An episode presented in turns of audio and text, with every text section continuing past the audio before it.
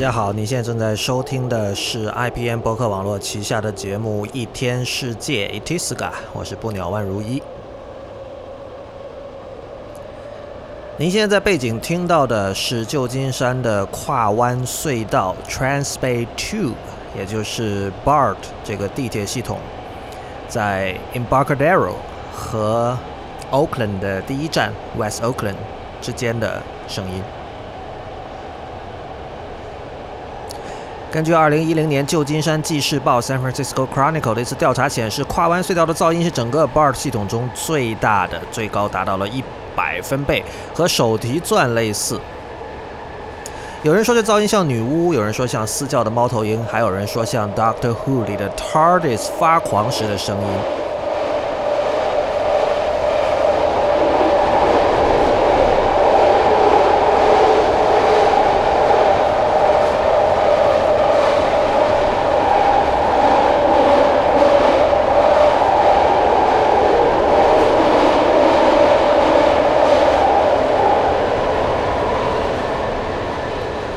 噪声的真正的来源呢，其实是车轮和轨道摩擦时候发出的噪音，尤其是当地铁开过 San Francisco Bay Bridge，也就是从 Oakland 到旧金山的这条这座大桥下方轨道弯曲的这一段时，摩擦声尤其尖利。刚才您听到的就是。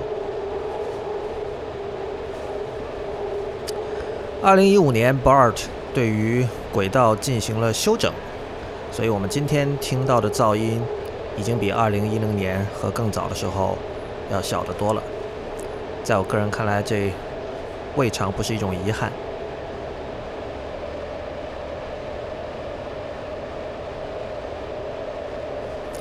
好的，那么欢迎收听这期的一天世界 Itiska。今天是2016年的6月13日，也是一天世界的第十一期。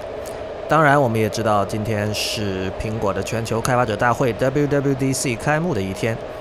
一天世界是 IT 公论的续集，一个在读者和听众的支持和资助下成立的媒体计划。一天世界用整体性的视角观察当代社会、技术文化以及商业风景，对抗消费主义导向的论述，强调对技术与艺术的敏锐感受力，以及精神和肉体上的强健。和 IT 公论不同，一天世界在未来不会承接广告，更加不接受软文或植入。我鼓励您成为会员，让一天世界真正做到无所畏惧，并帮助我在后稀缺时代尝试写出别处没有的文字。身为会员，您可以每周收到两到五篇会员通讯，通过电邮发送，内容涵盖科技、设计、建筑和艺术等领域，还包括传说中的不鸟万书评。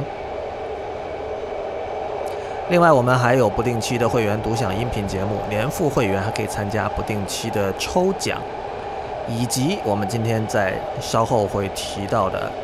旧金山当代、旧金山现代美术馆 （S.F. MoMA） 的导览服务。如果您对会员计划感兴趣，请访问一天世界点 net 斜杠 member，一天世界的全拼点 net 斜杠 member。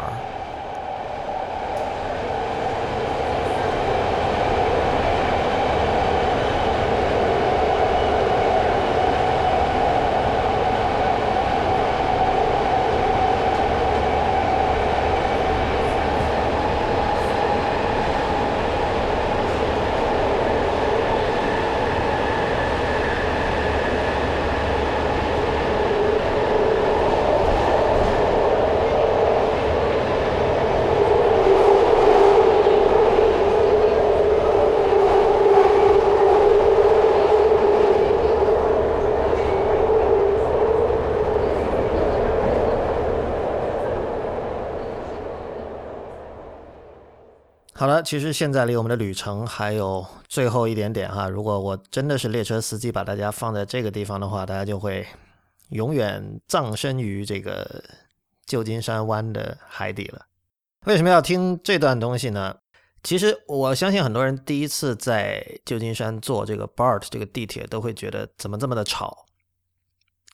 但是你仔细注意一下哈，就是刚才提到了，就是这一段，刚才给大家听了这一段，Embarcadero 和 West Oakland 之间这个海底隧道，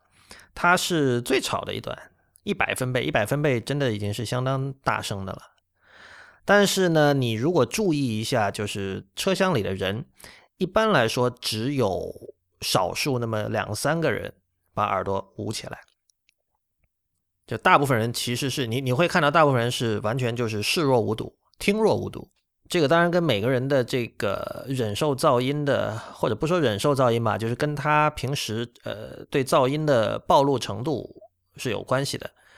呃，比如说，如果长期在这个工地里工作的工人，可能听到这些声音不觉得是什么，因为他们平时的这个工作，他就暴露在这样的环境之下，对吧？但是如果是一个，比如说一直在旧金山湾的北部，在 Marin County 那边的某一个乡下长大的一个人，就是他完全是在田园化的生活中的环境中培养出来的那种听觉的敏感度，那听到这种声音就会觉得非常的刺耳，很可能他他是要捂起耳朵的。然后这件事情告诉我们什么哈？就是一般来说，我们可以讲说，呃，从这个城市治理的角度来说，是不是这个这属于公共噪音的一部分？那么我们的确看到，像刚才提到，像 Bart 他在一五年的时候进行了治理，所以我们像我这个录于一六年的这段声音，其实已经没有那么吵了，对吧？但另一方面，这样的事情其实在我们的生活中非常的多。呃，他告诉我们的事情就是，我觉得哈，就是你已经躲不开噪音了。而且噪音其实是在重新塑造我们的听觉的敏感度。这个噪音不是说就是比如说你在像前卫音乐或实验音乐里你听到的有意为之的噪音，而是说你根本躲不开的城市生活中里就必然会有噪音。而且你可以想一下，我们是生活在二十一世纪初的，我我们想象一下生活在二十世纪初的那些人，比如说意大利的 futurist，意大利的未来主义运动艺术家们。为什么他们那时候会写，呃，《The Art of Noise》？为什么他们会写这种宣言？就是他们那种耳朵听到当时的汽车马达声的那种震惊程度，我想象哈，很可能是远远超过我们今天听到像 Bart 这样的。刚才的那种尖利的噪音，我知道，说不定很多人听到那段噪音已经把这个节目关掉了，都不都不一定。但是你可以想象一下，意大利的 futurist 在二十世纪初一百年前听到的第一次听到现代机械文明的的发出的声音的时候，听到机械文明在向我们歌唱的时候的那种震惊感。我想到了那个最近在知乎上看到的一个问题哈，有个问题就是知乎上经常讨论关于音质啊、耳机啊、黑胶啊、CD 啊这些事情。就哪个回放的效果更好啊？究竟有没有所谓客观的音质这么一说啊？这样的问题。那么这里具体说到这个问题是叫黑胶唱片的音质和 CD 的音质哪一个更好？为什么？然后这里有一位叫 Jesse Chan 的朋友，他他的答案里提到了这样一句话哈，他就说那个音质是什么？他认为首先我们要搞清楚音质是什么。然后他说，这是指声音让你觉得好听吗？我觉得显然不是，因为再好的回放设备回放噪音。都不可能跟“好听”这两个字沾上边。这个，这作为我就是一直是有关心这个实验音乐和声音艺术、前卫音乐的人来讲，就是这句话显然 就是会叮亮起一个警报灯，对吧？但是我我转念一想，我觉得你仔细想一下，就是我们为什么说 John Cage 这个音乐家是伟大的，并不是因为呃他的某一件个别的作品。呃，而是因为他当时坚持的那些理念，现在已经成了我们的日常。呃，最明显的就是我们今天在所有今天今时今日的 Billboard 上面的流行曲、最流行流行曲 Hip Hop 歌曲里，都会听到大量的噪音。我觉得就是你随便可以去找吧，就是比如说像我在那个之后的一天世界的博客里。写的那篇叫《噪音和垃圾》的文章，我举的例子是那个 Beyonce 的 Seven Eleven。那么这首歌里显然是有很多噪音的，这种噪音是有意为之的，就是它这种噪音是一种酷，是一种特殊的效果，是一种让人觉得是一种 desirable 的一种特质。那么很显然，并没有今天的青少年会因为这个 Seven Eleven 这首歌里有这种噪音而觉得他们不好听，而且甚至。你说，如果现在的一首曲子它完全没有任何噪音，所有的它整个的音色跟一个交响乐队发出来的，就是用这种典型的传统的交响乐团的配器，用这些乐器完全不插电造造做出来的音乐，呃，你觉得今天的小朋友们会觉得它更好听呢，还是觉得它更老土呢？对吧？就事实上，大家都会传颂那个故事，说这个 Bob Dylan 第一次把吉他插电这件事儿。呃，其实，在当年的人，当年的人为什么觉得吉他插电是一件大不了的事情？今天简直就是好像不插电反而要强调哦，我这个是 acoustic，我这个是 unplugged，对吧？就在当年插电就是噪音，很明显的，就是说我们对于噪音的忍受、可忍受的这种阈值是在不断提高的。在有些人看来，这是一种很，这是一种异化，对人性的异化，对吧？这是一种不好的一种状态。呃，但另一方面，就是这是一个已经进行了一百年的一个过程。呃，等于我觉得这是人类进化的一部分，所以，所以我觉得今天我们对于噪音的定义一定要修正了。我们仍然可以称这些声音为噪音，但是我们要么我们就换一个词，要么就是说我们要意识到，其实噪音并不是一个负面的词。呃，就像我在那个博客文章里，我有提到纽约了，就是纽约是一个伟大的城市，这个大家是公认的，但是。我相信第一次去纽约的人一定会震惊，就是纽约怎么这么脏啊？街头全是垃圾，街上经常能闻到臭味，地铁更不用说了，轨道上各种这个乱丢垃圾，还有各种老鼠在那乱跑，对吧？但是，并不是，就是这些这些东西，就是这些纽约里的纽约市市区里的这种肮脏和龌龊，这种 filth，其实是它伟大的一部分。它的伟大和这些垃圾是分不开的，而不是说，呃，尽管有这些垃圾，它仍然很伟大。我们如果能把这些垃圾全部扫除，呃，小仙女挥一下魔棒，叮，然后整个纽约就变成像东京或者多伦多一样干净，然后纽约会因此更加伟大吗？我觉得事实是正好相反的，因为就是在一个一个系统里具有这种呃。某一些可能不被认可或者呃不被喜欢的一些元素，这个恰恰意味着这个系统的生命力和活力。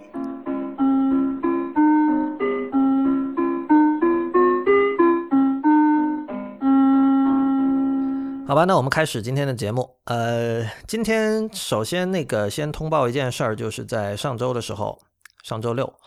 啊，我们做了一次不鸟 One Live。大家可能知道，知乎最近推出了一个新的功能，叫知乎 Live。呃，你可以在知乎的客户端的顶上，经常看到谁谁谁会做一个某个主题的一个 Live。呃，Live 的意思呢，就是他会用，他会以语音的方式答题。呃，参加 Live 的人是要付费的，通过微信支付支付了之后呢，他会在特定的时间进入这个 Live 这个群组，在这个群组里，他可以用文字的方式提问。提问的人只能用文字的方式提问，然后答题的人可以发不超过三分钟的语音来回答这些人的问题。比如说，可能有金融主题啊，有这个结构工程主题啊，等等等等。然后，那当然，一方面因为我我对这个形式肯定是有兴趣的，但是一方面我自己不用微信，所以我暂时没有办法使用知乎 Live。呃，但是另一方面呢，就是我是一个非常相信去中心化的人，那么。所以我一开始考虑就是说，有没有可能不利用这套系统，利用现有的公开的大家都可以用的工具来做一次 live，然后我们就做了一次在 Telegram 上进行的 live。呃，Telegram 是一个类似微信和 Line 和这个 WhatsApp 的一个 IM 软件，即时通讯软件。那么它在上面也可以建群组，呃，它的群组的人数上限非常的高，呃，最高有好像有不限人数的吧，但是总之远远超过现在这个通常意义上参加 live 参加一场 live 的人数。然后它的语音，呃，据我所知是没有上限的，对语音的长度。呃，所以呢，我们就用这个，呃，这是上周我们的做法是，如果您是我们的一天会员的一天世界的年付会员的话，你就可以免费参加这场 live。那我们就做了一次，然后我我自己觉得还挺好玩的，效果也不错。然后我现在后来在这个周末我反思了一下，我大概想清楚未来会怎么做这件事情了。首先，我们的 live 跟知乎 live 一个最大的区别是我们是没有主题的。呃，我认为这个是 live 的精髓所在哈，就是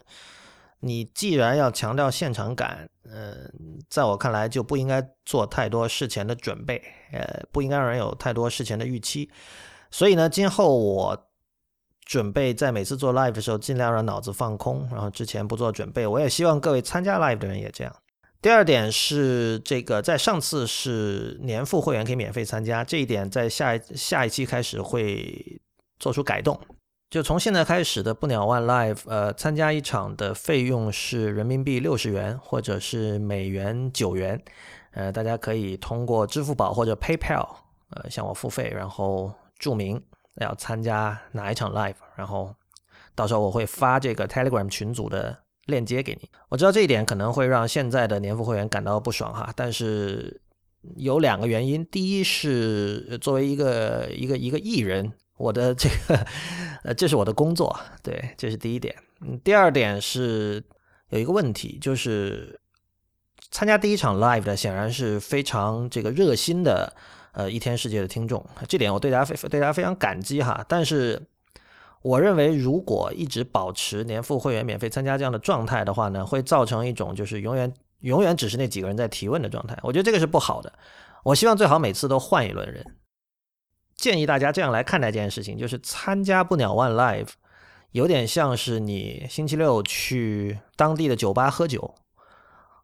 你你把它当成一个这个一种一种欢乐的事情，而不是当做一种可以学到什么、可以了解什么信息的一种一种事情。那么你并不是每个星期六都要去喝酒。但是你想喝酒的时候，你可以去喝酒。那你每次去喝酒，你可能都要花一点钱，对吧？所以事实上，我的这个收费的这个定价也是在考虑到，就是现在在国内去一次酒吧的一个呃普通水平的一个消费。所以我们会在这个周六再尝试一次，呃，这个周六也就是六月十八号，同样时间定在北京时间的上午十一点。具体的付费方式和报名方式，请看本期一天世界的网站。我们在网站上会有文字说明，这里就不通过语音方式再说了。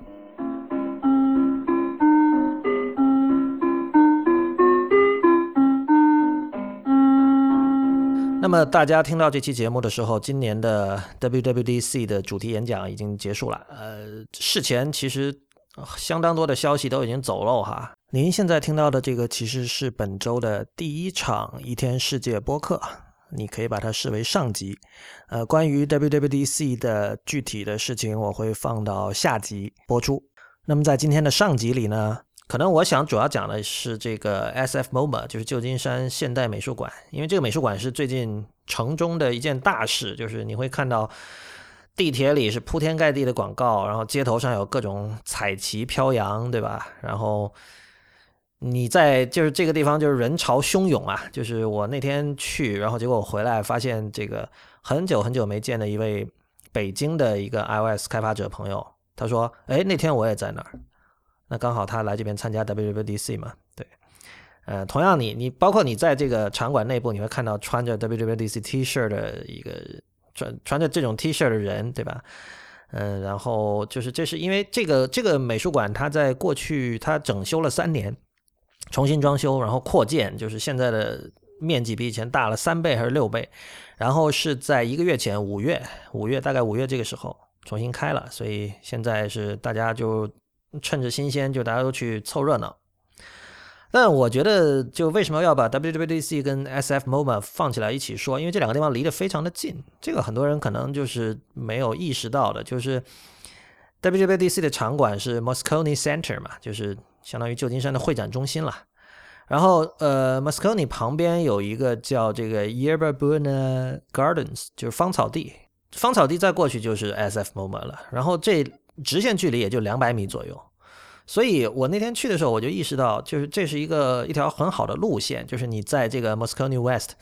参加完这个主题演讲或者听各种 session，然后累了，对吧？或者说中午休息的时候，你去哪儿呢？因为那个时候你如果去周围。吃饭，所有的地方都排队的，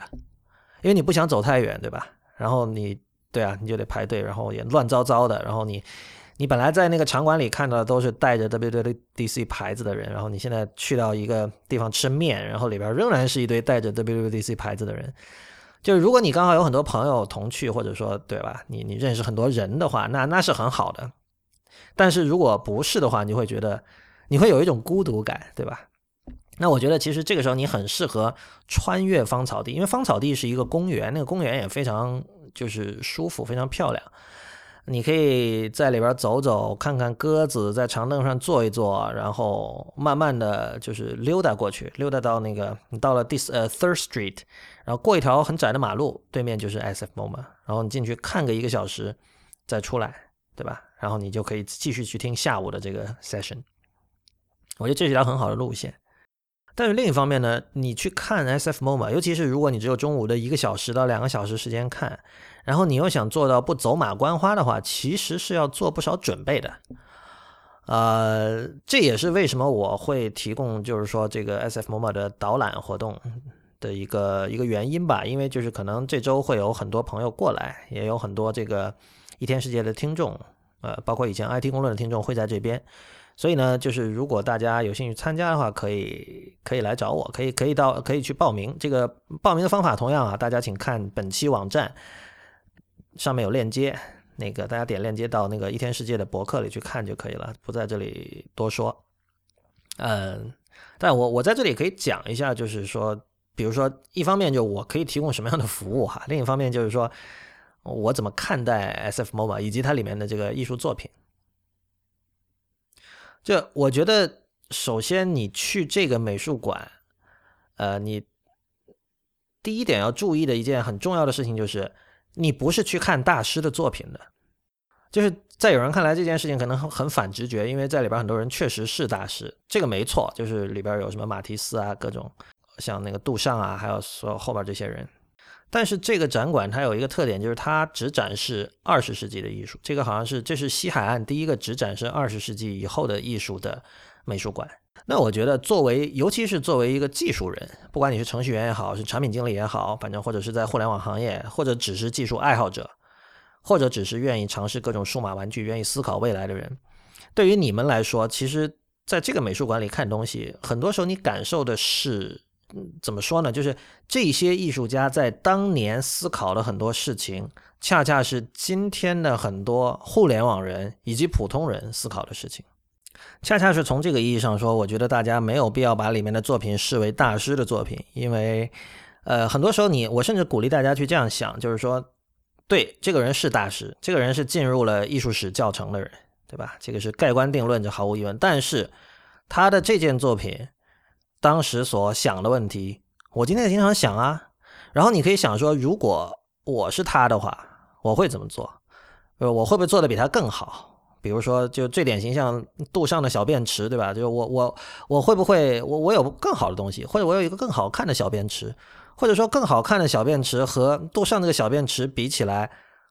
是不是反而效果还是杜尚更好呢？或者这个小便池的好不好看，是不是其实完全无关紧要呢？对吧？或者不是小便池呢，是别的东西呢？对吧？然后或者说小便池为什么要横着放呢？如果竖着放效果会不会更好？如果倒过来放效果会不会更好？对吧？他为什么要在小便池上签名？对吧？然后他又不签自己的名字，对吧？啊，那如果我不签名，效果会不会更好？啊，如果我签汉字，效果会不会更好？如果我多签几个名，我请当时著名的艺术家都来签名，效果会不会更好？就有很多这样的问题可以问，就是因为很多人可能面对就是现代艺术，就是有很多现代和当代艺术啊，有很多恐惧，就是会觉得看不懂什么的。呃，我只想告诉大家，其实现代艺术很是一件很在今天看来是一件非常日常的事情，所有这些艺术家想思考的问题，你都可以去思考。另外，比如说像这个 Ellsworth Kelly 这个艺术家，他是因为这次这个新馆重新开张之后，他们从那个他们和 Gap 那个品牌的创始人就是 Fisher 家族签了一个一百年的合约，就是他们因为 Fisher 家族收藏了非常非常多的现代艺术品嘛，然后他们就把它这个借给了 SF MOMA，然后之后是可还可以续的，所以他有一个专门的这个 Fisher 家族的一个藏品展览。那么，Fisher 家族可能是好像说是这边收藏这个 Ellsworth Kelly 作品最多的人，所以你会看到里面有几个巨大的展厅，就用来摆着那个 Kelly 的很多巨大的这种纯色的画儿。就是比如说有一幅，我当时发在了一天世界的 Instagram，呃，Instagram 是 at 一天世界的全拼 IPN，这样，就是它那个那个叫作品很容易描述了，其实它就是两个橙色的正方形，然后叠在一起。对然后什么都没有，就两个橙色正方形，很大。那当时我一看，哎，这不是 E I T 公论的背景色吗？然后我就拍了下来，用那个 Sketch 把那个“论”字打了上去，然后发了出来，对吧？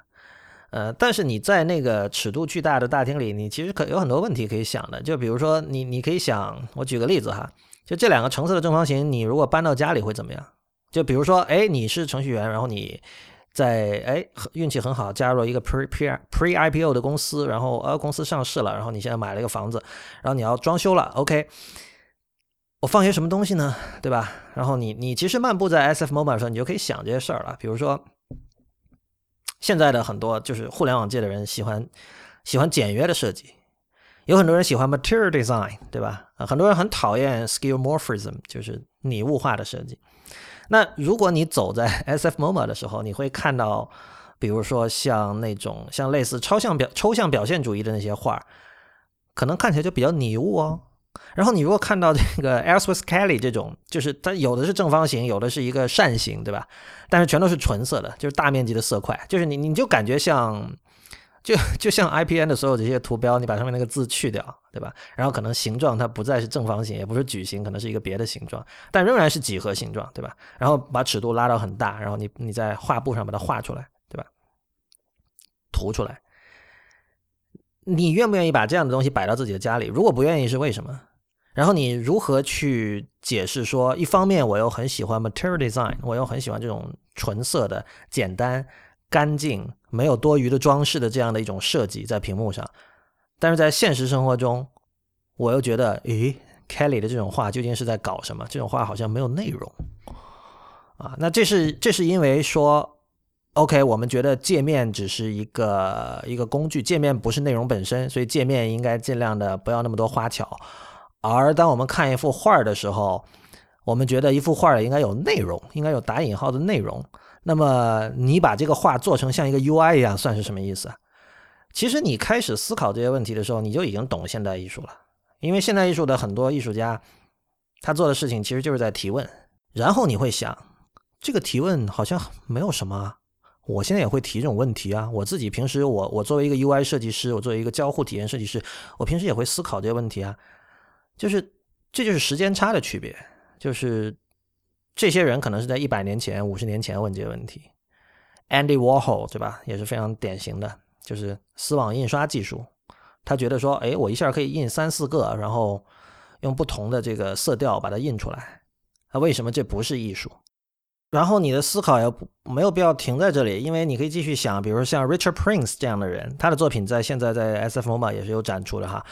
呃，这个人出生于一九四九年，对吧？他是一个摄影师，但是他是就是他的。做法完全就是说翻拍，呃，他有很多很有名的作品，就是比如说我去翻拍《纽约时报》上的现成的照片，就别人拍好的，就是传统意义上的职业摄影师、商业摄影师拍好的照片，然后把它对着这个报纸翻拍一下。他的某些这一类的作品就可以卖到一百万美元，对吧？在拍卖会上，然后你可以问一下这是为什么，然后或者你可以问一下这个和。Warhol 究竟有什么区别？Prince 这个人是有很大争议的。就是我记得一度 Richard Prince 的这个 Wikipedia 的第一句话是这个 Richard Prince is a professional thief。现在好像改过来了，现在我就看变成了 That is an American painter and photographer。啊，当然了，这个 Prince 之前其实呃关心技术圈的人应该可能也看到这个消息，因为那个 The Verge 在去年五月有一篇报道，就是讲到这个，因为当时 Prince 就就他的这套做法，显然就是很具有，它是非常 scalable 的。现在 Instagram 火了，他把这套做法用到了 Instagram 上，那不用怀疑，他做的事情就很简单，把一个 Instagram 的页面截图，然后打印出来挂到墙上，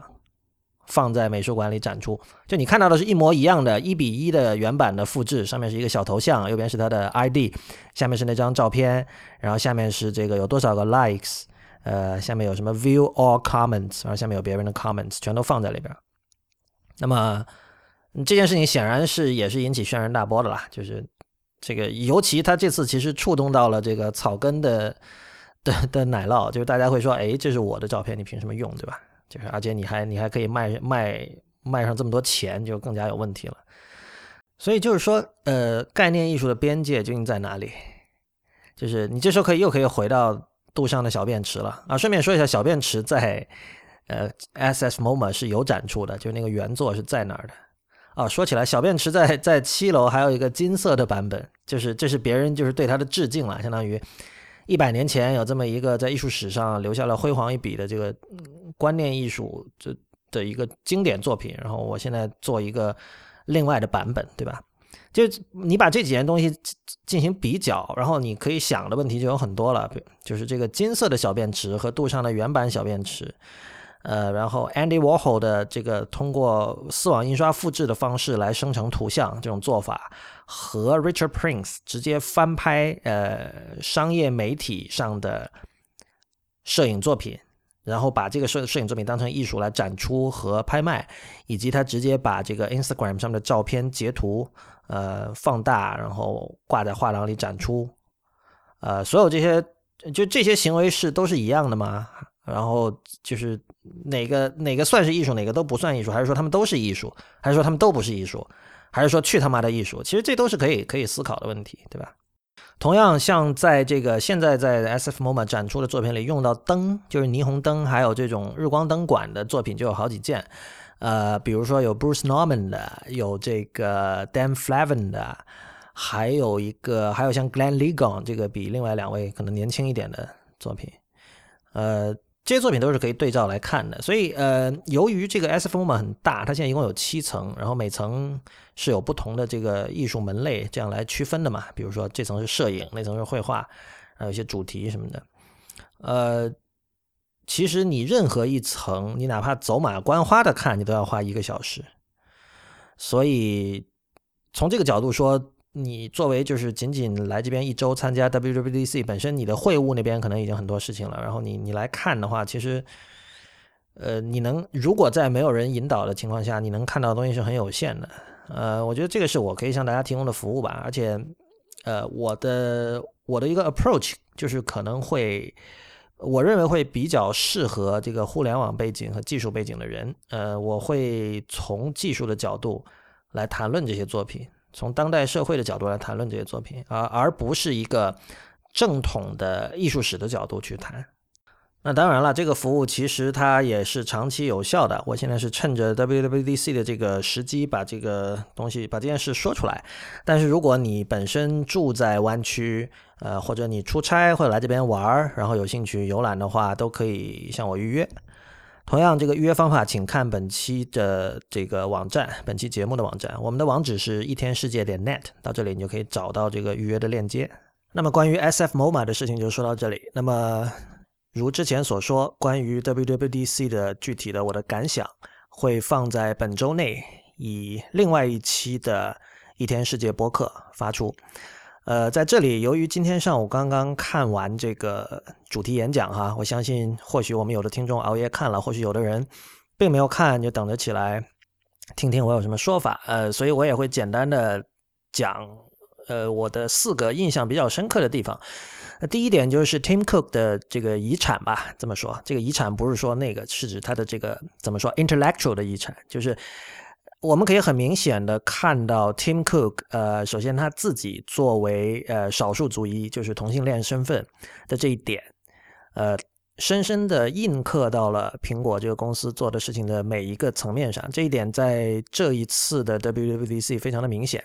首先，我们可以看到，在这个呃这次主题演讲里出现的视频和广告中，女性形象。以及呃非白人的女性形象的出现的频率是比以前更高了，呃，包括女性演讲者上台的数量也比以前更多了。另外，包括他在这个主题演讲一开头对这个奥兰多枪击案死难者的这个致敬，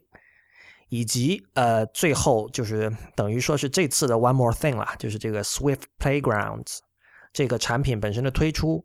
呃，其实都代表了一种。呃，非常 progressive，以及对于这个社会议题和 diversity 议题的这种重视。无论你对于 diversity 和这个 progressive 的这种立场持什么样的态度，呃，无论你是认为现在美国的这种社会氛围在这些事情上走得过了头，还是怎么样，呃，Tim Cook 作为现在世界上最强大的科技公司之一，他能够采取这样的一种立场，我认为这毫无疑问是一种呃福分。然后第二点让我注意到的是 HomeKit，呃，HomeKit 这个东西，呃，大概在几年前推出，然后但到了现在一直是有一点雷声大雨点小哈，呃，一方面我们看到很多人已经在自己家里玩上了像 Amazon Echo 这样的东西，包括那个 Google 在不久前在 Google I/O 发布的 Google Home 也让人非常的激动。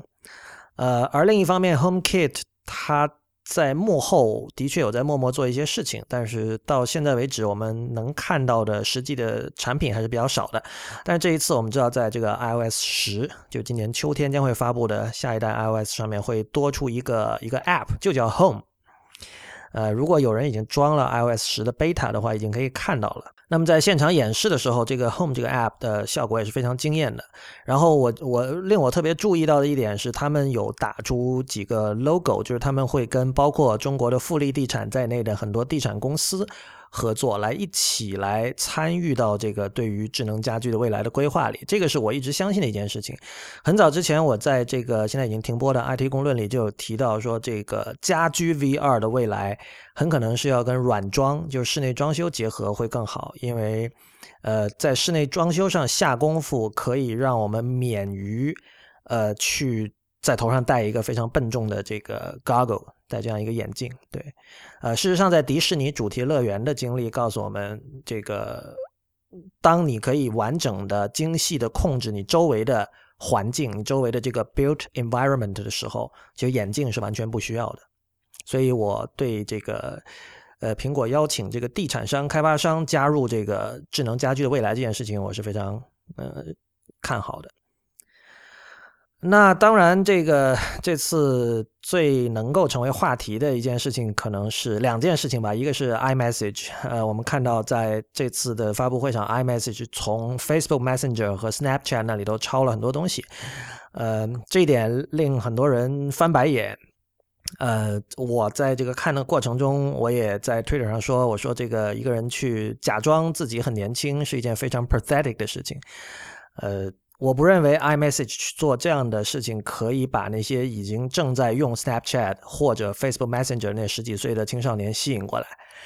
呃，但是另一方面，我也注意到，就是在发布会的时候，呃，这两年非常活跃的这个设计批评家 Eli Shift，他有在 Twitter 上说，他说这个 iOS 10 is the apotheosis of postmodernist design，就是 iOS 十是后现代设计的极致。呃，当时我回他说：“我说这个是是，实际上就是在我看来，尤其是 iMessage 这一块其实它说明的一件事情是，后现代主义和设计这两个概念是相反的。”呃，然后 Eli Shift 他回了我一句说：“Absolutely 啊！”我觉得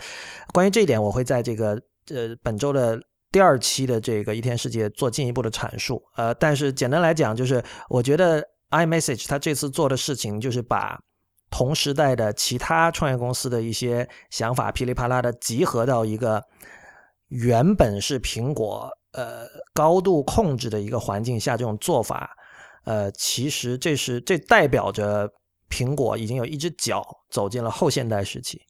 因为我们知道苹果之前在这个数字设计领域是多么的忠实的一个现代主义的信徒，呃，但是这次我们看到了一些不一样的事情。那最后就是 Swift Playgrounds，呃。关于这个产品呢，我最近我我今天把那个以前去年大概一年前吧，二零一五年五月我写的一篇不鸟万书评免费放出来了。呃，这篇书评评的是一本叫做《Mindstorms: Children, Computers and Powerful Ideas》的书。呃，那这个书的作者呢，呃，这个是 Logo，就是海龟作图这个 Logo 语言的创作者。Logo 语言可能在国内就可能。一度，或者说现在有些人对他的印象都不是特别的好，觉得他比较幼稚啊什么。但他其实是当时是代表着一种非常深刻的教会小孩如何培养编程思维，而不是具体的编程能力的这样的一个一个工具。这是一个很伟大的工具。那么在《Mindstorms》这本书里，呃，他的作者就把他的这个具体的想法整个阐述了一下，呃。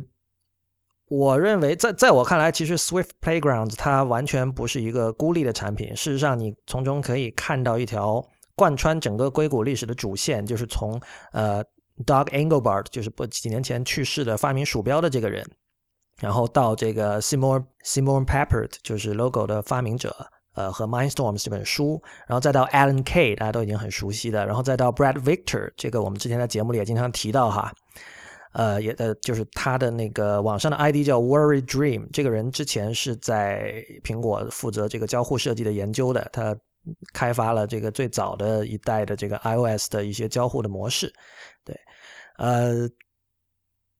所有这些人，从 Engelbart 到 Pepper 到 Alan Kay 到 Brad Victor，他们的思想是有一条很清晰的主线，然后正是这条主线最终导致了 Swift Playgrounds。事实上，Brad Victor 之前在这个苹果做了很多研究，他之前已经演化成了这个 Xcode，就是这个 Mac 上的编程环境 Xcode 里面的这个 Playgrounds 这个功能。呃，所以我觉得 Swift Playgrounds 它跟这个 Pepper 在 Mindstorm 这本书里所勾画的一样，其实它并不是教你的小孩如何学编程，这不是一个呃说哦，我要让我的孩子从小学编程，然后长大他可以去 Google 或者苹果上班，不是这样的一个东西。他想培养的是一种新的看待世界的方式，一种新的思维。呃，我认为这会是一个非常有潜力的一个产品。呃，所以我觉得这次也很巧嘛，刚好我之前。写到了这本书，所以我把这个这篇文章也免费放出。呃，不鸟万书评是一天世界的会员独享的福利之一，所以如果您喜欢这篇文章的话，也可以考虑成为我们的会员。这篇文章的链接我会放在本期节目的网站上。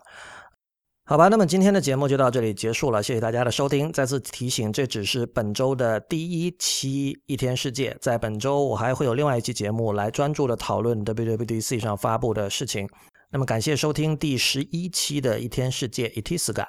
一天世界是 IT 公论的续集，它是一个在读者和听众的支持和资助下成立的媒体计划。一天世界用整体性的视角观察当代社会、技术文化以及商业风景，对抗消费主义导向的论述，强调对技术和艺术的敏锐感受力以及精神和肉体上的强健。如果你喜欢我们的节目，欢迎成为我们的会员。入会请访问一天世界点 net 斜杠 member，一天世界的全拼。点 net 斜杠 m e m b e r，我们的网址是一天世界点 net。如果您有建议或者意见，请写邮件到一天世界 at i p n 点 l i。欢迎您在社交网络关注我们，我们在新浪微博是 at 一天世界四个汉字 i p n，在 Twitter 和 Instagram 都是一天世界的全拼 i p n。同时也欢迎您收听 i p n 播客网络旗下的其他精彩节目：选美、陛下观、硬影像、内核恐慌、无次元、时尚怪物。High Story、流行通信、未知道、博物志、风投圈以及太医来了。我们本周稍后再见。